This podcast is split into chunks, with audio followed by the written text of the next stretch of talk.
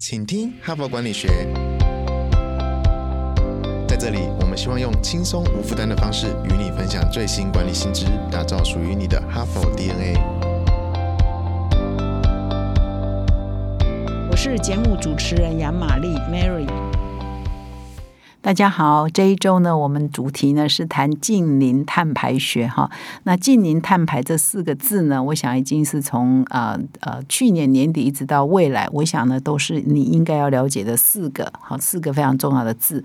那台湾的的行政院呢，也在三月三十号呢发布了台湾在二零五零前呢要达到近邻碳排的路径图哈。所谓路径图，就是我们要用哪些方式来达到这个近邻碳排，就是比如说在能源方面。那我们再生能源的比例，哇，政府的规划是那个时候达七成哦，这个目标真的是非常的高哈。所以要怎么做呢？这就非常的挑战。那比如说我们的呃交通啊，我们的运输啊的电动车的比例要达多少啊？等等哈。所以你的制造啊，你的生产啊等等啊，要怎么样达到近零碳排？因为为了拯救呃我们共同居住这个地球的环境危机嘛哈。那非常凑巧呢，是哈佛商业评论事实上呢也非常多呃相。相关的文章哈，那么最新公布的《哈佛商业评论》的麦肯锡论文奖呢，其中有四篇入围哈，就是进入 finalist 呢，有两篇呢。都是相关的主题。那么其中有一篇呢是年度的 winner 啊，年度 winner 这一篇我已经在这个礼拜的礼拜一跟礼拜二介绍过精算你企业的环境负债哈。那么今天呢，我要介绍这一篇文章呢，篇名叫做《找出循环商业模式的生财之道》，让你的资源跟能力呢都适配哈。意思是说，这个循环经济的，就是你怎么样啊，把你的公司啊进入一个循环经济的模式，找到你的最佳模式，那。你也就是自然呢，你就会达到低碳减碳哈，能源的使用效率会提升哈，资源的浪费会减少哈。那么这个循环经济呢，如果各位有印象，现在民进党政府很少谈了哈，比较少谈了。但是在在这个小英政府刚上台的时候，其实有一个很大的政策，就是要推动台湾变成一个循环经济岛哈。所以那个时候我们《远见》杂志还特别哦，还特别那个时候我跟两三个记者一起哈，到了荷兰去做采访，因为全世界。公认啊，在循环经济走比较前面的，就是荷兰这个国家叫 Circular Economy 哈，所以那个时候我们还去做两个礼拜的跨国采访，后来有出了一集的封面专题，就是啊那个时候因为很多因为那个时候政府在推嘛，所以很多县市长也好，或者台湾的很多部会的首长，其实那个时候就纷纷呢都到荷兰去考察，所以那时候标叫做台湾正在夯荷兰哈，就是因为就是要去学他们循环经济的模式嘛哈，那所以呢这一篇呢。也是在分析说，当然那个时候循环经济很多啊，政府去考察是想要拟定政策来鼓励企业来做这件事情。那这一篇文章呢是比较从企业的角度啊，说你怎么去盘点你的资源、跟你的商业模式、跟你的产品哈。那那来看看你是适合哪一种循环经济的模式，有好几种不同的模式。那这篇文章呢，主要就在解读这一方面的构面。那这一篇文章的作者呢，其中有两位呢是来自于欧洲非常有名的。工商管理学院哈，叫 INSEAD 欧洲工商管理学院的教授。那另外一个呢，是来自企业界的 Accenture 哈，艾森哲的顾问公司的资深经理哈。他们三位所共同和谐的，就是如何开启你的企业的循环商业模式哈。那文章一开头就指出了，就是我们现在要走到近零碳排啦，减少碳足迹啦，其实一个很好的方式哈，就是让你的企业走到循环经济嘛。那以前我们就说。哎呀，我们的生产就是从摇篮到坟墓嘛。我们讲人的一生就是从摇篮到坟墓。那过去呢，我们在谈产品的生产，可能也是说哦，从摇篮到坟墓，就是我从开始。开采原料开始，一直到它生产出产品到使用完，然后就丢弃哈。所以你也是说，从原料铁砂矿砂到最后走入红化炉哈，那就是从摇篮到坟墓嘛哈。但是它这个循环经济的概念是从摇篮又回到摇篮哈，就是所以你的东西呢是可以呃再生的。哦，是可以完全回收，又变成你的材料，然后再重新再制哈，就可以回收再处理哈。这个概念就是从摇篮到摇篮，那你这样子是不是就减少很多排放啊？哈，而且很多资源是可以重复使用的啊。那你当然你这样的过程，就可以减少你的碳足迹嘛哈。但是要走到摇篮到摇篮，走到一个循环经济呢？比如说你盖一栋房子啊，你使用的所有的建材，如果是呃三十年之后呢，当这个房子哈或四十年之后，当这个房子呢要打掉要重来的时候，它其实很多的使用的木头也好，使用的一些建材也好，比如比如说它的这个石块啊等等，如果你可以再再一次再利用，那你是不是就减少很多的建筑呃废弃物？你就可以减少你的很多的碳足迹嘛，就是类似的概念哈。但是你要打造这样一个循环商业模式，其实也不是你说要就可以要的哈，它还是有它的挑战然后你如果做的不好，可能还要付出更大的代价哈。所以到底要怎么样选择一个循环经济是符合你这个公司的能力跟你的资源的使用，然后这个模式呢是可以持续下去的，是可以自己呢滚动下去的哈。这个其实还是有一些策略的选择哈。所以我这接下来就来分享这篇文章所提供的一些想法哈。那他提到的是循环经济。基本上，如果用一个公司的这个营运来看的话，可以有三大的循环的策略了哈。那么第一种做法呢，是你可以保有产品的所有权哈，就说你制造商制造一个东西之后呢，其实你不是把它卖断哈，这个东西呢还是属于呃你自己的哈，所以它这个叫保有产品的所有权，这是策略一哈。比如说啦，最常举的例子就是我们办公室常常用的影印机哈，全路的影印机啊，绝大多数人都知道我。们办公室的影印机如果是全录，它其实不是卖断给你哦，它还是属于全录的哈。所以它它因为是属于它的，它就会想办办法把它做最好的处理。那保有产品所有权的这个适合什么样的企业呢？基本上它应该就是属于它生产相对是昂贵，你要买断呢是属于比较昂贵。然后呢，你又可能有一些是你日常不会经常使用的，然后这些产品比较适合啊来做这样的模式。比如说你做。啊，某种这个出租礼服哈，你专门在出租婚礼上，呃，大家可以穿的礼服嘛。你一辈子可能就参加几次婚礼，或者是你自己是丈母娘，你自己是这个呃婆婆啊，你可能要租这样的礼服来穿。你不会每天在嫁女儿，你也不会每天在娶媳妇嘛。可是你那一天重要的日子，你需要一件特别的礼服嘛，那就有这样的礼服店出租。好，那像这样的东西，你就可以保有你产品的所有权哈。那这个是你可以在你的不会说你把东西。卖断给消费者，后来消费者到底怎么处理这个产品？最后使用过后的生命周期，他怎么处理？你无法掌握，你就比较难开发出你的循环经济的模式嘛？哈，所以这第一个就是保有产品的所有权。当这个产品只是出租啊，所有权在你手上。当这一天呃，当有一天它寿终正寝的时候，你是有权利把它回收回来的。那你就可以开发出你这个回收的策略，以及回收回来以后怎么再使用的策略。哈，所以这。是第一型保有产品的所有权。那通常呢，保有产品所有权呢，在策略上，这个产品本身呢，就是属于比较复杂一点的，它的附加价值是比较高的，而且它的经营者呢是比较品牌知名度，还比较容易做到这个哈。那第二个策略呢，就是延长产品的寿命哈，就是说我记得我在二零零六年左右曾经到西班牙去做过一个专题，叫做 Zara 哈。那个时候 Zara 可能很多台湾人都还不知道，但是我们是远见嘛，我很。就从一些外文媒体呢，就看到全世界都在讨论有一个新的模式叫快时尚哦，fast fashion 哈。那后来它最大的代表当然就是 Zara 嘛哈。那那个呢，那个产品的 business model 现在就受到很大的挑战，因为它不环保，它就是很强调说你所有的 fashion 呢，就是很快很快啊。以前可能春夏秋冬四季的时尚，现在是每个礼拜每个礼拜就是一个时尚的 trend 一个潮流，然后你马上用很低的价格买了一个非常。Fashion 的东西，那一个月后这个就 out 了，这个就被淘汰了，你就把衣服丢弃了，把这些买的裤子丢弃了，一些配件都丢弃了。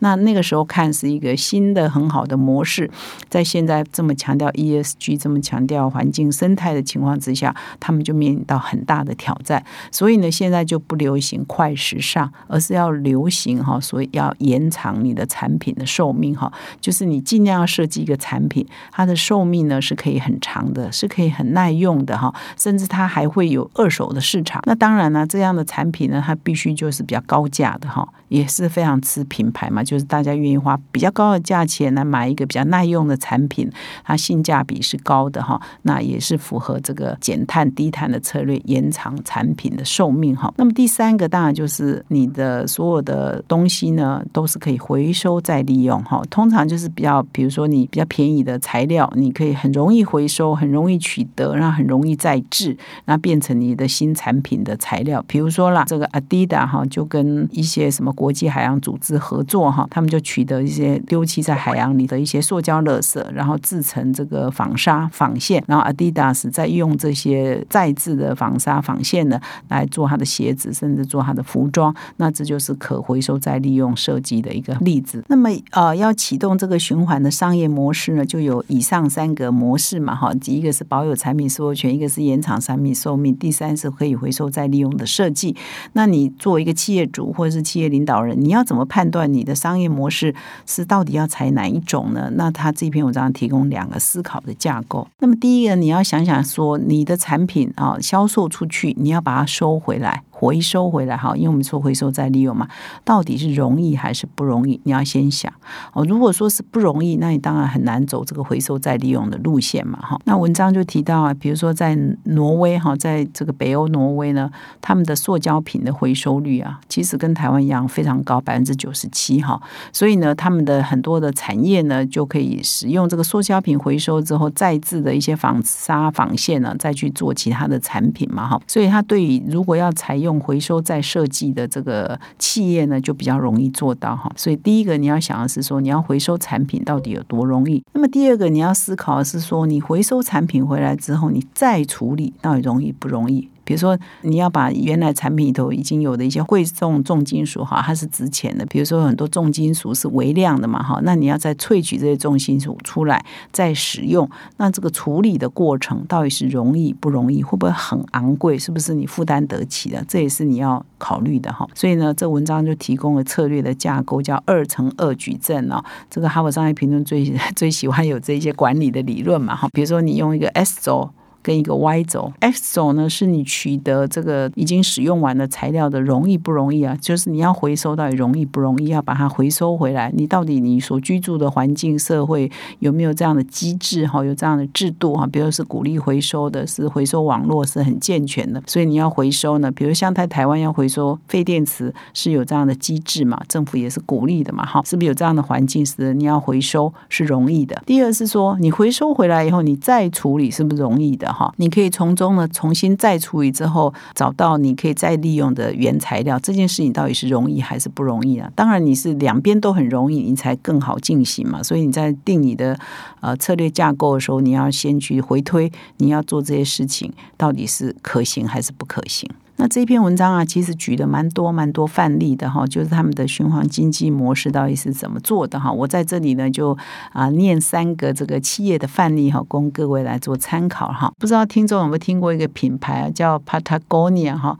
好像很多年轻人知道，它是专门做登山呐、呃冲浪啊、冲雪啊一些越野户外的服装运动品牌。那它在台湾呢也有好几个分店哈啊，我在看什么站前店啊、忠孝复兴店哈，好像也是。蛮多台湾人知道的品牌。那他在二零一七年呢，他就推出一个新的品牌，就是旧衣的这个部门哈，叫做旧衣的次品牌哈。他就邀请顾客呢，把他已经穿过的、他已经不要的这个他的旧衣服，是 Patagonia 这个新衣服穿穿到旧不想再穿了，就寄回去店里哈。那那店里会给他一个代金呐哈。那这边是没有写给他多少钱的哈。那这些旧的衣服呢，会经过修修补补之后呢，重新呢在他的这个二手衣的网站上再度出售哈，那其实他的衣服本来就是很耐穿嘛哈，所以在经过这样的方式呢，就再一次延长他产品的寿命，那么。呃，等于是用这个方式来降低它碳排放哈。那么第二个例子呢，是智慧型手机哈。其实我们用的手机里面呢，小小的一只，那里面有很多的零件，有那其实有一些零件呢，其实是内含一些呃有毒物质了哈。那其实我们的手机的寿命也蛮短的嘛，一只用三年，一般人用两三年可能就换了哈，很少用很久的嘛哈。那苹果呢，它要怎么样做它的呃苹果手机呢？苹果牌呢，它怎么样来改善它的碳排放呢？它后来大家注意到，它有一个方案叫旧机换新机嘛。那这个苹果呢，也在二零一八年哦，它有一个机器人叫 Daisy 哈，黛西哦，它可以那个时候推出来的时候呢，是一个小时呢可以拆解两百只 iPhone 手机哦。那它其实拆解的目的是干嘛呢？因为里头其实有很多的贵重金属啊，是钴啊、镍啊、锡啊、铝啊等等，它是可以每一只手机的制造要微量的这些贵金属嘛，事实上是蛮贵的啊。它就再把它提炼出来，再把它拆解出来，再用在新的手机制造上嘛。所以它就是回收再利用的概念嘛。哈，那苹果呢，有时候也会有一些诱因嘛。当你旧机换新机，还是可以折抵多少钱啊？所以就会鼓励大家呢，都把你这个旧机不要乱丢哈。你可以到店里头去回收，那它就可以提炼，它还可以再用的物质。那这也是苹果的这个呃，应该说也是他们的低碳的方案嘛，减碳的方案。又比如说，我们有一个非常有名的这个轮胎公司嘛，法国轮胎公司叫米其林嘛，哈。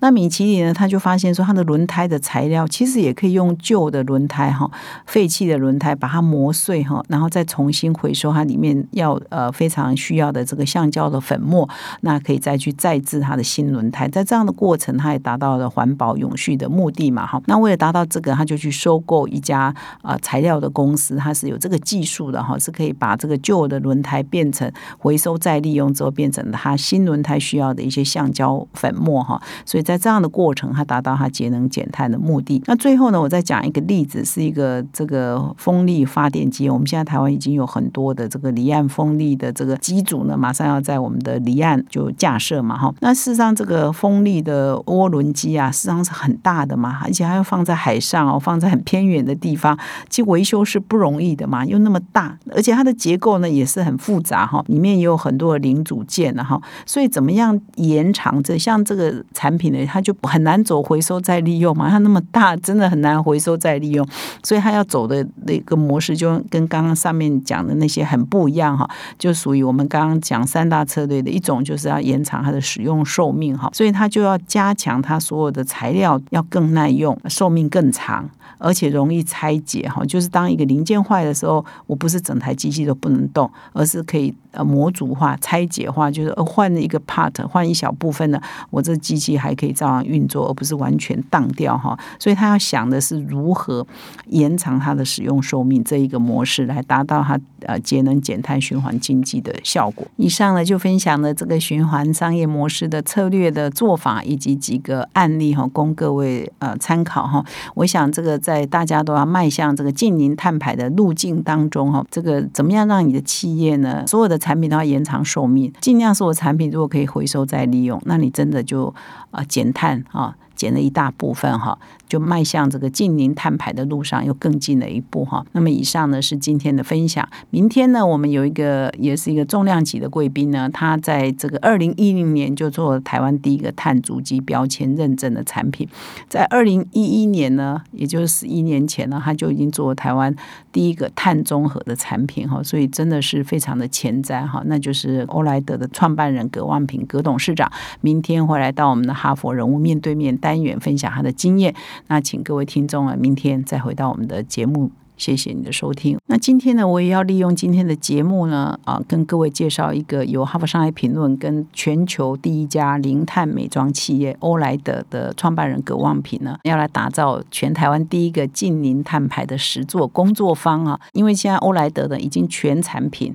全厂房、全组织呢，都已经。达到碳中和哈，所以它从二零一零年开始就成为台湾第一支这个碳足迹标签的产品，有环保署认证，第一批有七支产品，然后呢也是在隔年拿到第一个碳中和的产品的认证哈，所以他已经有十几年的经验，所以我特别呢拜托他出来跟我们啊哈佛商业评论的读者哈做分享，所以呢如果你对这个课程有兴趣的话啊，欢迎你们来呃了解跟报名。那我们的课程呢会办在六月二十。四跟六月二十五号，我们希望呢陪这个台湾的企业呢，如果你是还没有做过，你很想做，你也不知道怎么做呢，你来参加我们的这一堂两天的密集课程，以及后面呢也会有陪跑的课程呢。我们希望可以陪你打造第一支的碳中和产品。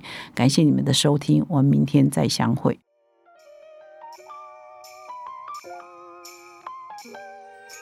从团队到个人，管理的大小事都是 HBR 的事。现在就上 triple w 打 hbrtaiwan.com 订阅数位版，首月只要六十元，让你无限畅读所有文章，向国际大师学习。现在就开始。